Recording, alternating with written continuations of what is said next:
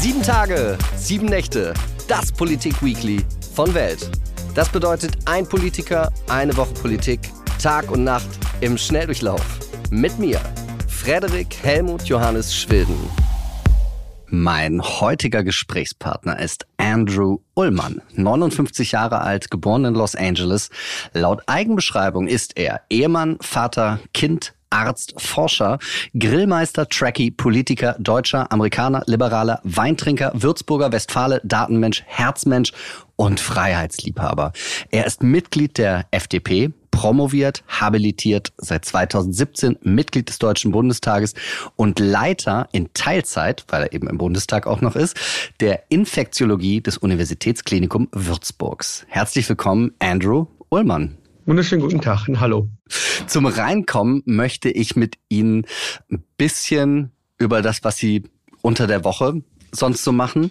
Und ich komme ja auch aus einer lebensbejahenden Mediziner, Professoren und Weintrinkerfamilie. Deswegen, was sind Ihre Produktempfehlungen aus Unterfranken? Ja, das ist ja relativ einfach. In Unterfranken kann ich sehr gut Silvaner empfehlen und das auch vom Würzburger Stein explizit.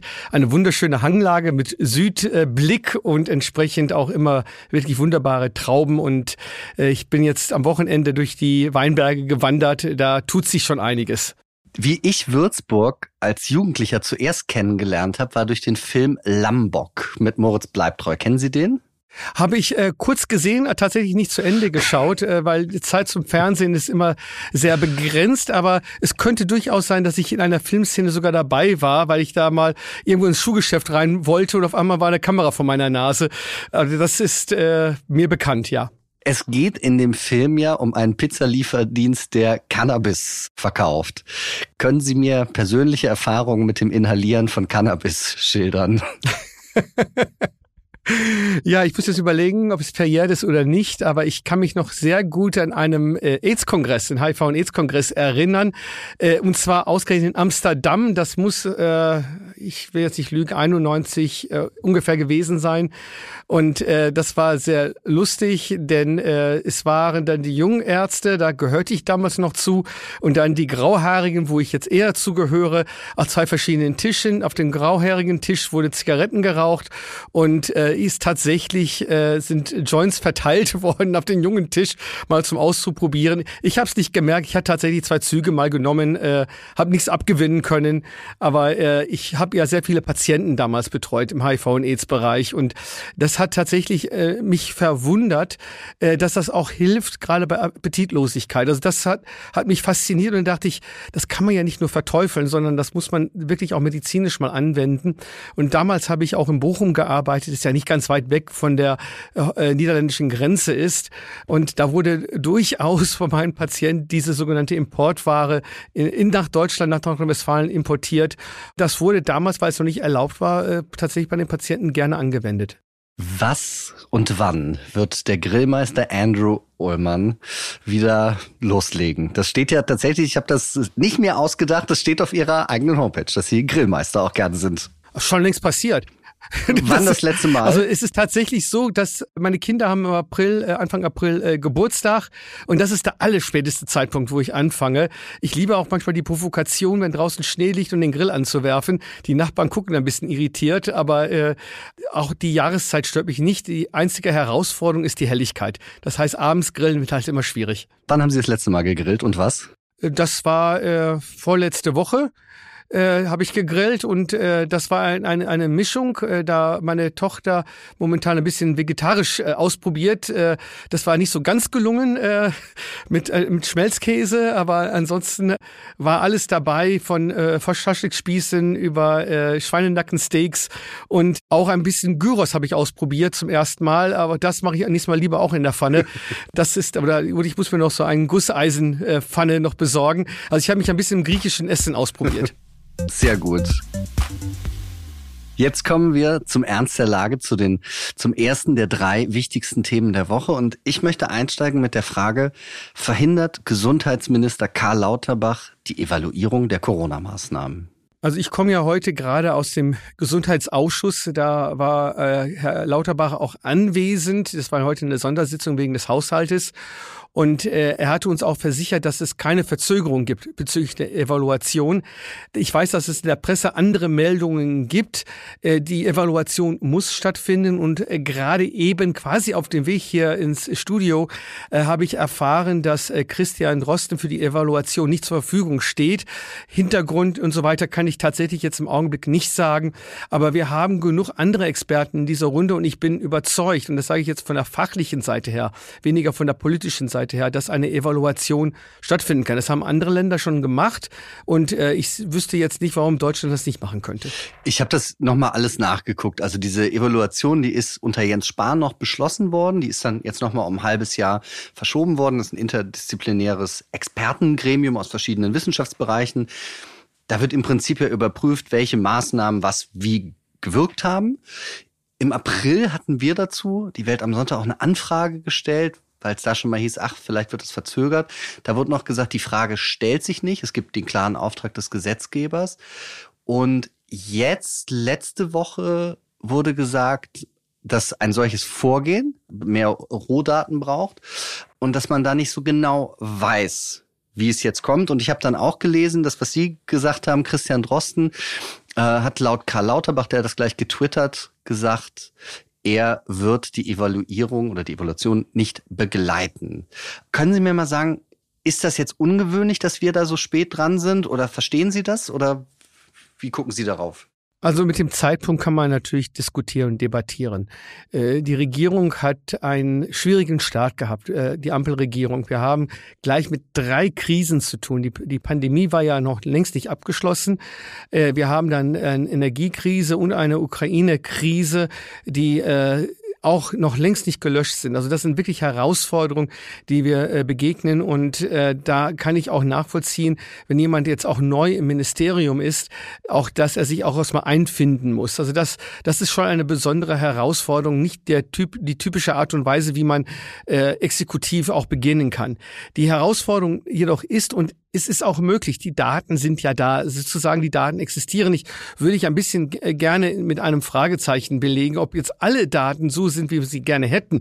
Das kann man immer noch diskutieren. Aber ich behaupte mal, wir haben genug Daten da, um eine vernünftige Evaluation äh, durchzuführen, mit auch Unsicherheiten. Wenn wir diese Daten nicht haben und die Unsicherheiten in der Aussage, das ist in der Wissenschaft nichts Ungewöhnliches. Es gibt nie die perfekte wissenschaftliche Publikation in dem Zusammenhang. Äh, halte ich das für eine äh, wichtige Sache, dass wir die Gesetze auch einhalten. Das steht ja im Gesetz drin. Das ist jetzt nicht eine Verordnung oder irgendein Wünsch dir was äh, Punkt, sondern es ist ein Gesetz, das eingehalten werden muss. Und wenn es nicht eingehalten wird, müssen wir überlegen, ob wir dann in der gesetzgeberischen Verfahren eine Verlängerung äh, machen oder nicht. Im Augenblick erkenne ich nicht einen Handlungsbedarf diesbezüglich, sondern let's do it, würde ich einfach sagen, dass wir dann auch dann Bescheid wissen. Weil das hat ja durchaus Konsequenzen, um zukünftigen Pandemie auch vorbereitet zu sein. Unsere Pandemievorbereitung war miserabel. Und wenn wir jetzt nicht aus Fehlern lernen, wird es miserabel bleiben. Sie haben ja gerade gesagt, naja, es gibt natürlich Unsicherheiten, total klar, aber aus Ihrer Sicht, eigentlich sind die Daten da. Jetzt hat gestern uns ein Sprecher des Gesundheitsministeriums nochmal gesagt, die Datenlage ist nicht ausreichend. Können Sie jetzt mal grob umreißen, über welche Daten verfügen wir, und damit meine ich jetzt die, die Bundesregierung oder deutsche wissenschaftliche Institute, die aus ihrer Sicht valide sind, die verwendet werden können, um zu sagen, wie gut oder wie schlecht Maßnahmen waren? Also wir sehen ja, wir können immer noch diskutieren über die Genauigkeit und Sauberkeit der Daten. Das ist, sei jetzt mal dahingestellt. Aber äh, auch, der, auch die Schwierigkeiten im öffentlichen Gesundheitsdienst würde ich jetzt mal zur Seite legen. Aber wir haben Infektionsdaten, wir haben Testdaten, wir haben Krankenhausdaten, wir haben Hospitalisationsdaten, wir haben Daten zum Teil aus Pflege- und Altenheimen, wir haben Sterblichkeitsdaten. All diese Daten existieren. Es ist halt ein Kuddelmuddel, weil die Digitalisierung in unserem Land wirklich hinten dranhängt und auch einiges gemacht werden muss, das haben wir auch im Koalitionsvertrag als solches auch äh, festgelegt, es ist schwieriger, diese Art der Daten auch zu sammeln. Aber genau die Maßnahmen, die ja getroffen worden sind, und die waren ja zum Teil heterogen, bei aller, wir wollten ja immer einheitliche Maßnahmen haben, aber es war immer Kuddelmuddel auch in Deutschland. Aber genau diese Unterscheidung der verschiedenen Maßnahmen in den verschiedenen Ländern, auch verschiedenen Demografien, die ja auch bekannt sind, können wir zusammenfügen zu einem Gesamtbild und sagen, jene oder diese Maßnahmen haben nicht funktioniert nicht unbedingt, weil die Maßnahmen blödsinnig waren, sondern auch zum Teil, dass die Maßnahmen nicht kontrolliert worden sind. Das ist ja auch schon eine Aussage. Äh, und deshalb äh, bleibe ich dabei. Ich glaube, dass wir genug Daten haben, um zumindest eine, eine sehr gute, und wenn es nur präliminär ist, aber ich glaube es nicht einmal, ich glaube, dass wir gute Daten haben, um eine richtige Aussage zu treffen und dann äh, Building Back Better, das sagt man ja so schön. Also das wirklich besser aufzubauen. Es ist nicht verkehrt zu sagen, das oder jenes war falsch gemacht worden. Das würde ich weder Jens Spahn noch Karl Lauterbach in die Schuhe schieben. Wir waren alle ratlos und wussten nicht, wie wir mit dieser Pandemie vernünftig umgehen. Und daraus sollten wir lernen, um dann auch global, also erstmal europäisch und globaler mit der nächsten Pandemie Herr zu werden. Denn das ist etwas für mich essentiell wichtig, als Politiker wie auch als Arzt und vor allem als Infektiologe. Die nächste Pandemie könnte schon bereits entstehen. Die Zoonosen sind immer da. Wir haben es in der Menschheitsgeschichte wiederholt diese Schwierigkeiten gehabt. Und äh, da müssen wir halt Systeme aufbauen. Und das lohnt sich auch Geld zu investieren, sage ich auch. Wir haben viel zu viel Geld ausgegeben. Vielleicht auch unnötig ausgegeben. Auch das würde ich noch verzeihen. Aber ich würde es nicht verzeihen, dass diese auch zum Teil möglicher Fehlinvestition nicht eine Konsequenz hätte für die Zukunft, wo wir besser oder anders investieren. Sie haben auch gerade die den Zustand der Digitalisierung angesprochen und äh, was was immer für mich so ja, un, unfassbar war, war teilweise so, so Datenschutz hier in Erlangen war das so, das habe ich auch schon mal in, in einer anderen Aufzeichnung erzählt. Aus Datenschutzgründen durften die Daten für, für die Impfung, damit die Leute angeschrieben werden, die durften nicht maschinell übertragen werden, sondern da wurden dann Studenten für eingestellt, 12 Euro die Stunde, damit die das machen. Also von Liste A, das sind Bewohner eines Heimes zum Beispiel, in Liste B, die äh, sollen eine Impfeinladung bekommen. Wie sehen Sie Stand die Digitalisierung oder die Nicht-Digitalisierung dieser der Pandemiebekämpfung im Weg? War das ein sehr, sehr großes Problem oder ist das eigentlich eher eine kleinere Baustelle? Um politische Entscheidungen zu treffen, um Maßnahmen zu treffen, bedarf es eine gute Datengrundlage und eine schnelle Datengrundlage und nicht Pause am Wochenende und am Feiertagen, wo wir dann keine Daten haben und dann auf einmal ganz viele Daten haben und ganz irritiert sind über die Schwankungen, die zum Teil existieren. Wären wir besser, das ist meine äh, Hypothese, wären wir besser digitalisiert, wären möglicherweise einige Maßnahmen gar nicht notwendig gewesen. Den, die, die hätten wir dann vorzeitig äh, erkannt, dass das keinen Sinn macht, gewisse Maßnahmen zu ergreifen. Auch zu sehen, ob das Gesundheitssystem gefährdet ist oder nicht. Wir haben Beispiele gehabt, wo das Gesundheitssystem gefährdet war. Das gerade in den ostdeutschen Ländern, wo wir da viele Ausbrüche hatten in Krankenhäusern oder bei mir in meiner Heimat Würzburg, in den Pflege- und Altenheimen. Das hatte aber auch zum Teil auch andere Gründe. Aber die Meldung kam verzögert. Und dann sind möglicherweise äh, die Zahlen im Nenner, also der sogenannte Denominator, vielleicht sind die auch falsch gewählt, weil die manchmal zu klein oder andersherum zu groß wahrgenommen werden. Äh, auch die Differenzierung zwischen Infektion, Krankheit, all diese Punkte sind wichtig zu differenzieren. Wenn wir besser digitalisiert werden, wäre es möglich. Und der Datenschutz in dem Zusammenhang sehe ich nicht als Hindernisgrund, sondern mit Datenschutz kann man umgehen. Ich bin ja selber einer, der über 25 Jahre klinische Forschung auch betrieben hat. Das ist ja also wirklich Forschung am Menschen mit den Patienten. Wir haben immer schon Datenschutz gehabt. Und wenn der Patient vernünftig aufgeklärt wird, gibt es eigentlich nie Probleme. Gerade auch kranke Menschen sind sehr großzügig mit Datenspenden. Und das sollte man natürlich auch ausnutzen. Äh, und natürlich müssen wir Missbrauch vorbeugen. Aber wir dürfen uns nicht selbst inhibieren durch eine Überinterpretation an Datenschutz. Ich hatte nochmal von Christian Drosten, der hatte auch im April schon gesagt, dass es nicht, vielleicht nicht so gut ist, die Sinnhaftigkeit ein, einzelner Maßnahmen zu bewerten, Zitat, ein solches Vorgehen könnte nach hinten losgehen. Sehen Sie das auch so? Dass man sagt, ach, einzelhafte Ma einzelne Maßnahmen bewerten ist vielleicht Quatsch. Und wie, wie interpretieren Sie das, das könnte nach hinten losgehen? Also die Einzelmaßnahmen zu bewerten wird sowieso schwierig sein. Also weil wir immer ein äh, Maßnahmenbündel ja parallel hatten. Ich kann mich jetzt nicht entsinnen, wo wir eine Maßnahme nur alleine hatten. Deswegen wird es auch schon von der Methodik her schwierig sein, eine Maßnahme als solches äh, vernünftig zu begründen.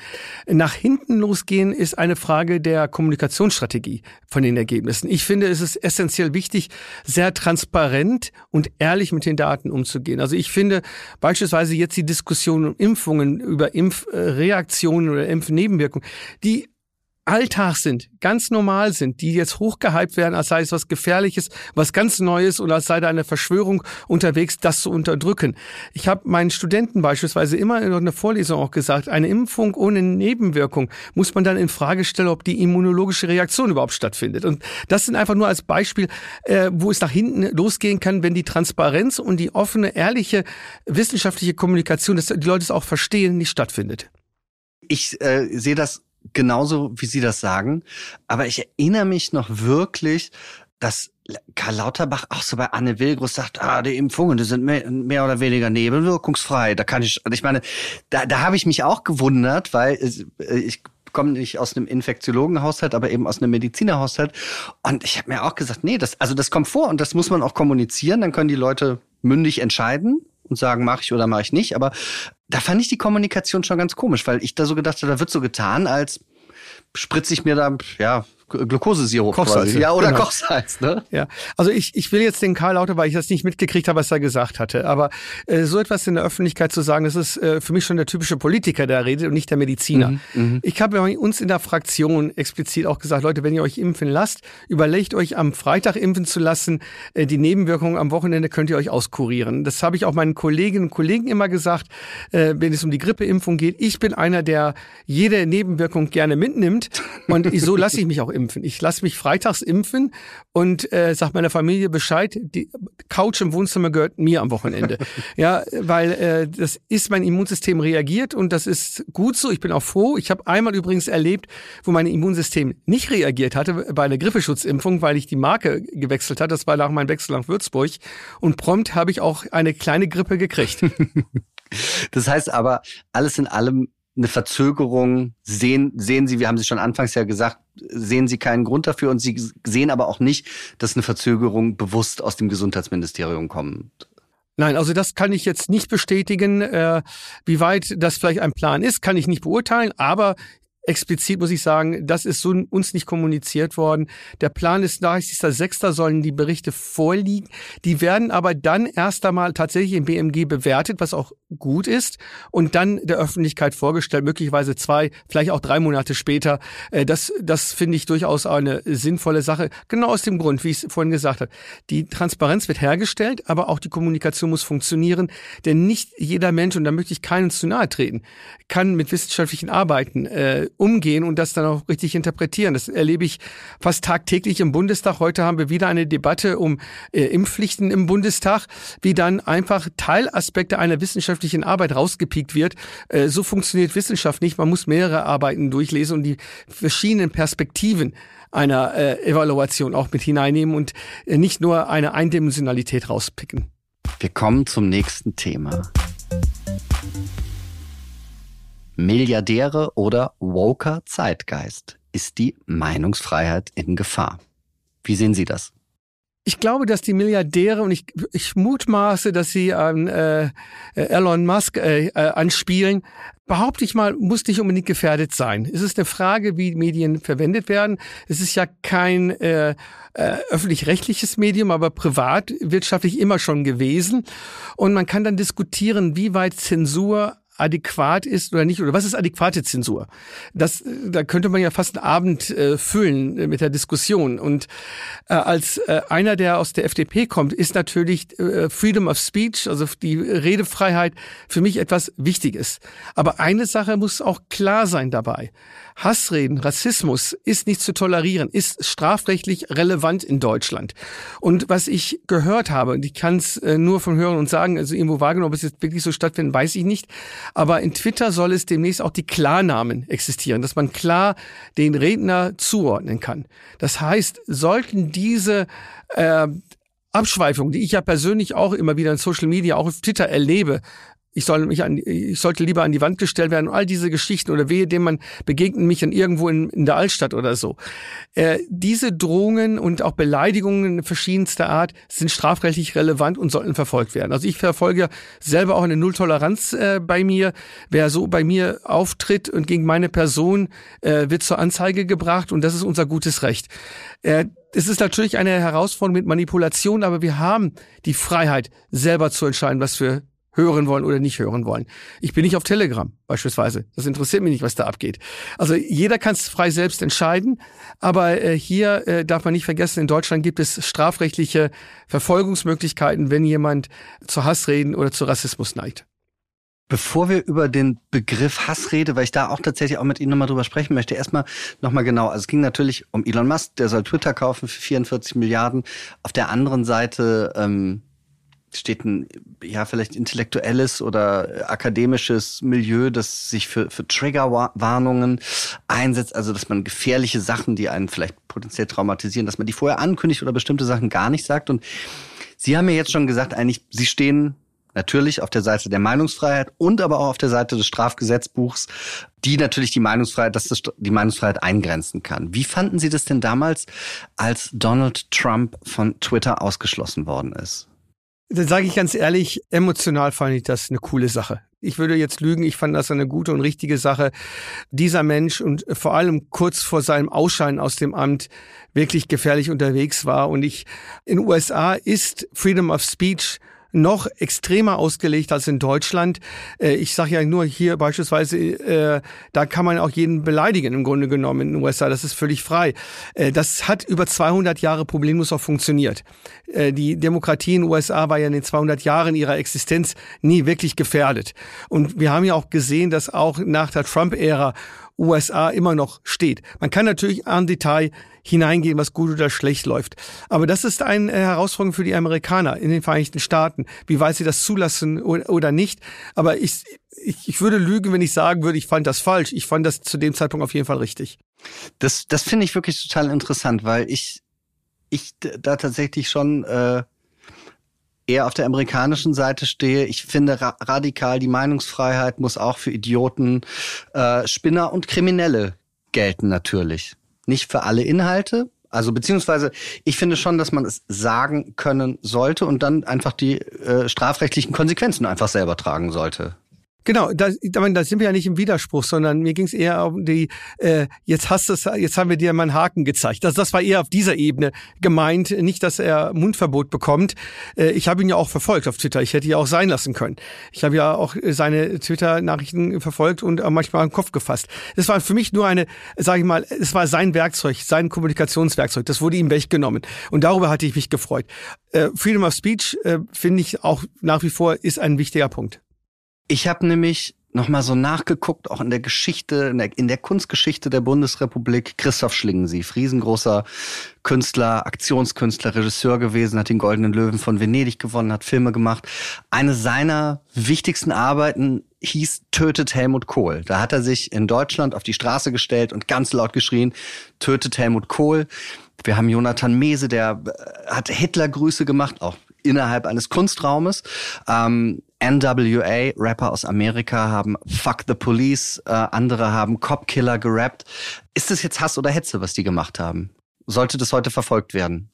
Also Hetze ist es allemal nach meinem Verständnis. Äh, ob das jetzt Hass ist, weiß ich nicht. Also eine Hetze im Sinne der Provokation, das war ja ein, eine, das war ja absichtlich provokativ. Wie weit das jetzt ernst zu nehmen ist, weiß ich nicht, äh, kann ich nicht beurteilen. Aber Hetze ist es allemal und da muss man natürlich gucken. Äh, wir haben als Deutsche in Deutschland eine besondere historische Verantwortung äh, aus der Vergangenheit. Und da muss man wirklich diese Punkte auch Einhalt gebieten. Also ich, ich, ich da schlagen bei mir auch zwei Herzen, muss ich ganz offen sagen.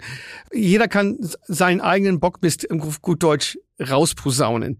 Aber wenn es in der Hinsicht geht, dass äh, äh, Fuck the Police, also unsere Grundpunkte äh, unseres Landes, unsere Grundpfeiler, äh, dass wir hier eine freie demokratische Grundordnung haben, darf nicht in Frage gestellt werden. Man kann sich dann äußern, dass die Polizei dort und dort äh, etwas nicht Richtiges gemacht hat. Das kann man kritisieren. Das ist was anderes als Hetze. Aber hier kommt ja etwas grundsätzlich in Frage gestellt. Ich weiß nicht, wie weit wir wirklich immun sind vor Rechtsradikalismus in, in dieser Hinsicht. Also das ist wirklich ein, ein sehr schwieriges Unterfangen, hier eine saubere saubere Trennung zu schaffen zwischen äh, Meinungsfreiheit und Äußerung der Meinungsfreiheit und auf der anderen Seite Hetze, das auch strafrechtliche Relevanz haben kann.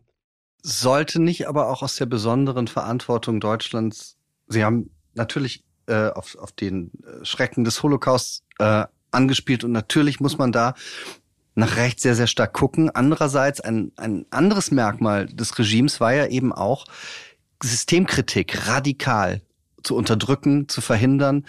Und kann man nicht tötet Helmut Kohl äh, diesen zentralen Satz von Schlingensief oder eben auch Fuck the Police von NWA als Systemkritik sehen und muss sagen, nein, wir müssen auch aus historischer Verantwortung genau diese Dinge zulassen? Also ehrlich gesagt, ich sehe jetzt nur bei Fuck the Police eine System äh, in Fragestellung. Äh, tötet Helmut Kohl ist eine klare Morddrohung ein, zu einer Person. Also das will ich schon in dieser Hinsicht trennen, weil Helmut Kohl war ja kein System. Er war der Bundeskanzler der Bundesrepublik Deutschland. Es hieß ja nicht Fuck the Kanzler oder irgendwas oder Kill the Kanzler. Ich denke, das, das muss man äh, schon in diese Richtung trennen. Ich finde auch, Fundamentalkritik gegenüber äh, eines Systems, wie die Reichsbürger das äh, gerne ja auch, auch betreiben. Lass sie doch. Aber so, solange sie nicht wirklich äh, das System zerstören, terroristisch unterwegs sind, äh, nur da ist die Gratwanderung. Wann ist diese Grenze überschritten? Wann wird dann aus Hetze Gewalt? Und das ist ja die Sorge, die uns ja in Deutschland durch rumtreibt. So ist es mit dem Dritten Reich ja begonnen mit Hetze und es endete in Gewalt und Krieg, in, äh, auch in Holocaust. Und das sind Sachen, die wir in unserer Geschichte, auch wenn es jetzt kaum noch Menschen gibt, die es erlebt haben, also meine Eltern haben es noch erlebt, äh, waren aber Kinder äh, und alles andere kennen wir noch aus den Geschichtsbüchern. Und da, da dürfen wir diese deutsche Verantwortung in einem friedlichen Europa nicht ganz vergessen und auch besondere Verantwortung zeigen. In den USA um das Vergleich nochmal herzustellen mit dem Freedom of Speech in den Vereinigten Staaten, das hat noch eine andere historische Hintergrund. Das waren die unterdrückten Europäer, damals sie in die USA ausgewandert sind. Das ist eine Konstitution, also in der, in der, in der, äh, in den Grundrechten der Amerikaner wirklich fest verankert, in der Constitution. Und äh, das ist, wie gesagt, historisch anders läuft das. Unsere ersten Freiläufe in der Demokratie sind leider in den Kriegen dann hineingelaufen. Und jetzt denke ich mir, ist die Reife unserer Demokratie weiter vorangeschritten. Aber hier denke ich mir, kann, muss man immer noch Obacht geben. Sie haben anfangs zu der, zu der Eingangsfrage des Themenblocks gesagt, von dem, von den Milliardären sehen Sie die Meinungsfreiheit gerade nicht wirklich oder gar nicht bedroht. Sehen Sie denn von, von irgendwelchen Seiten oder Interessen äh, oder Gruppen in Deutschland die Meinungsfreiheit in diesem Land bedroht? Ich denke, was, was, wo wir bedroht sind, ist durch Nichtwissen. Das Nichtwissen ist eine Bedrohung in unserem Land. Und äh, da ist die Herausforderung, dass wir heute nicht mehr uns informieren durch Zeitung, durch Radio und Fernsehen, so wie es in meiner Kindheit noch war, sondern wir haben Internet, wir haben Social Media, wir haben Blogs, wie wir es ja heute auch machen, äh, wir haben Newsletter, SMS, die herausgeschickt werden. Das sind ganz andere Informationskanäle, die man natürlich nicht äh, kontrollieren kann oder auch nicht unbedingt kontrollieren äh, sollte, je nach, nach Sichtweise. Aber hier bedarf es Bildung. Und da ist, finde ich, ist auch die Verantwortung der schulischen Ausbildung etwas ganz wichtig, die, äh, die digitale Kompetenz auch zu entwickeln in dem Bereich von Inform oder Informationskompetenz zu entwickeln, wo man da auch wirklich differenzieren kann und auch kritisieren kann, äh, was für Informationen ich bekomme und wie man damit umgehen sollte. Deswegen sehe ich da die Gefahr eher bei schlechten Schulsystemen als von den Milliardären. Das heißt, Sie sehen aber auch, also zum Beispiel, was Markus Söder ja mal angeregt hatte, ah, man muss Telegram vielleicht verbieten oder denen beikommen. Sie sagen, nee, Bildung ist der Schlüssel, um den Informationsstrom, dem wir ausgesetzt sind, zu kanalisieren und einzuordnen. Genauso, genauso. Denn äh, letztendlich äh, sorgt die Bildung für eine Immunität für Radikalität, gegen Radikalität. Und das ist übrigens auch bei Gesundheit ja genauso. Die Vermittlung von Gesundheitskompetenz sorgt auch für gesündere Menschen. Wir kommen zum letzten Thema. Brauchen ehemalige Bundeskanzler und Kanzlerinnen wirklich neun steuerfinanzierte Mitarbeiter? Was sagen Sie?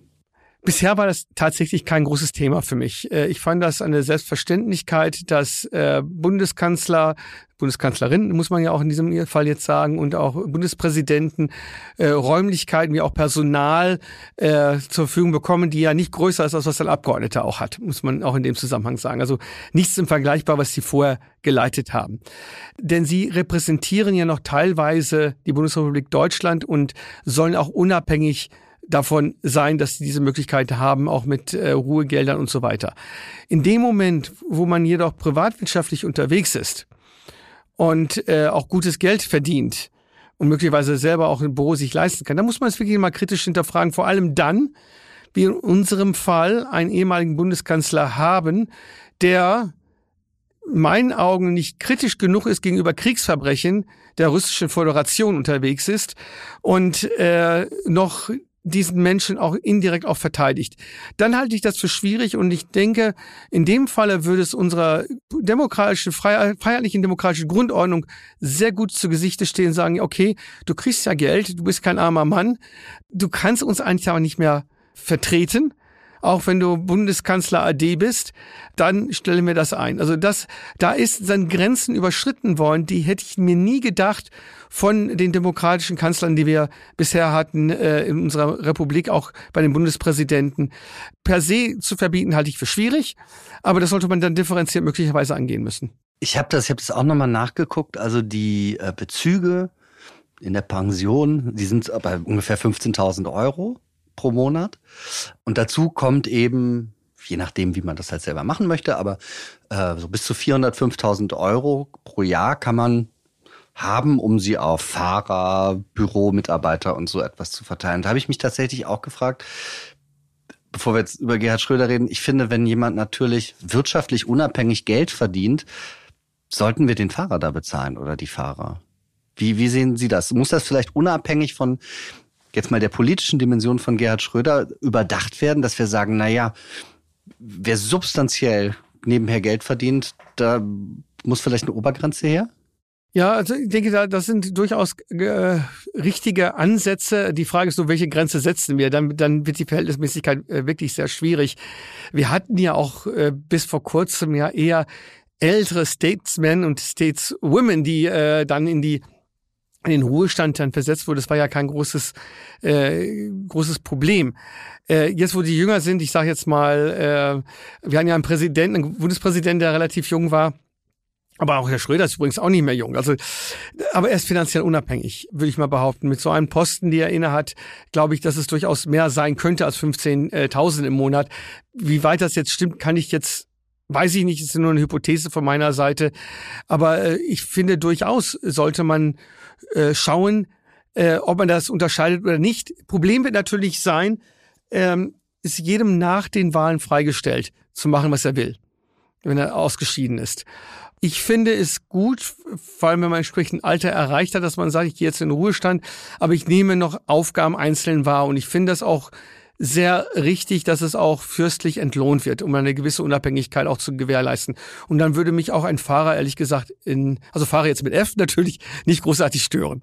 Und wir haben gerade jetzt schon mal ganz kurz Gerhard Schröder angeschnitten. Da ist ja, Sie haben gesagt, naja, das ist jemand, der diesen, äh, die Menschenrechtsverletzungen, diesen furchtbaren Krieg nicht genügend kritisiert oder verurteilt. Aber ist, ist nicht sogar eigentlich das direkte Problem bei ihm, der wird am Ende von Russland ja bezahlt also das ist zwar Gazprom, das ist natürlich offiziell ein Unternehmen, aber das ist am Ende äh, Russland.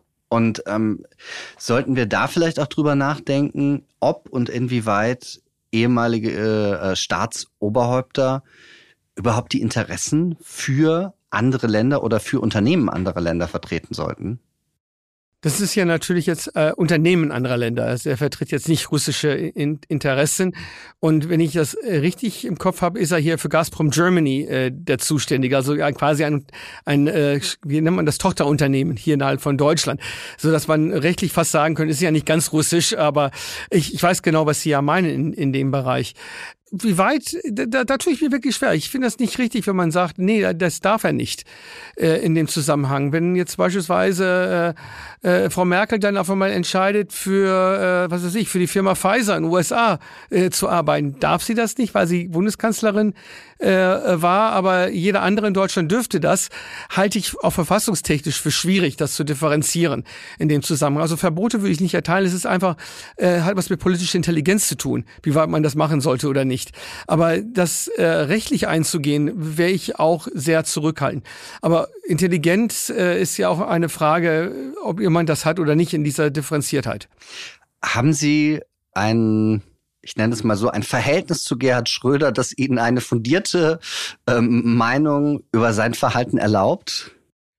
Äh, nein, also ich habe ihn einmal gesehen in der Deutschen Parlamentarischen Gesellschaft. Mehr Kontakte hatte ich mit Herrn Schröder tatsächlich nicht. Soll er weiter finanziert werden oder sagen Sie nein? Ich finde, das sollte man in die Diskussion hineinlegen, äh, auf jeden Fall. Das sollte man jetzt, also ich, ich, ich drücke mich ja vor einer Ja- oder Nein-Antwort in diesem das. Falle. Des, ja, deswegen ja, liebe ich amerikanische äh, Gerichtsprozesse so sehr. Please state yes or no. Ja, ja, das, äh, dann äh, enthalte ich mich. Nein, ich will mich nicht enthalten. Ich meine, ich kann jetzt populistisch vorgehen, um, äh, um an Stimmen zu sagen, sagen, jawohl, das geht gar nicht und dann weiß ich genau, ja, der Ullmann ist ein kluger Mann. Äh, aber nein, ich versuche immer differenziert äh, da vorzugehen und sage, wir müssen jetzt anfangen zu prüfen, wie weit er äh, abhängig ist und auch entsprechend rufschädigend für unser Land ist in dem Zusammenhang.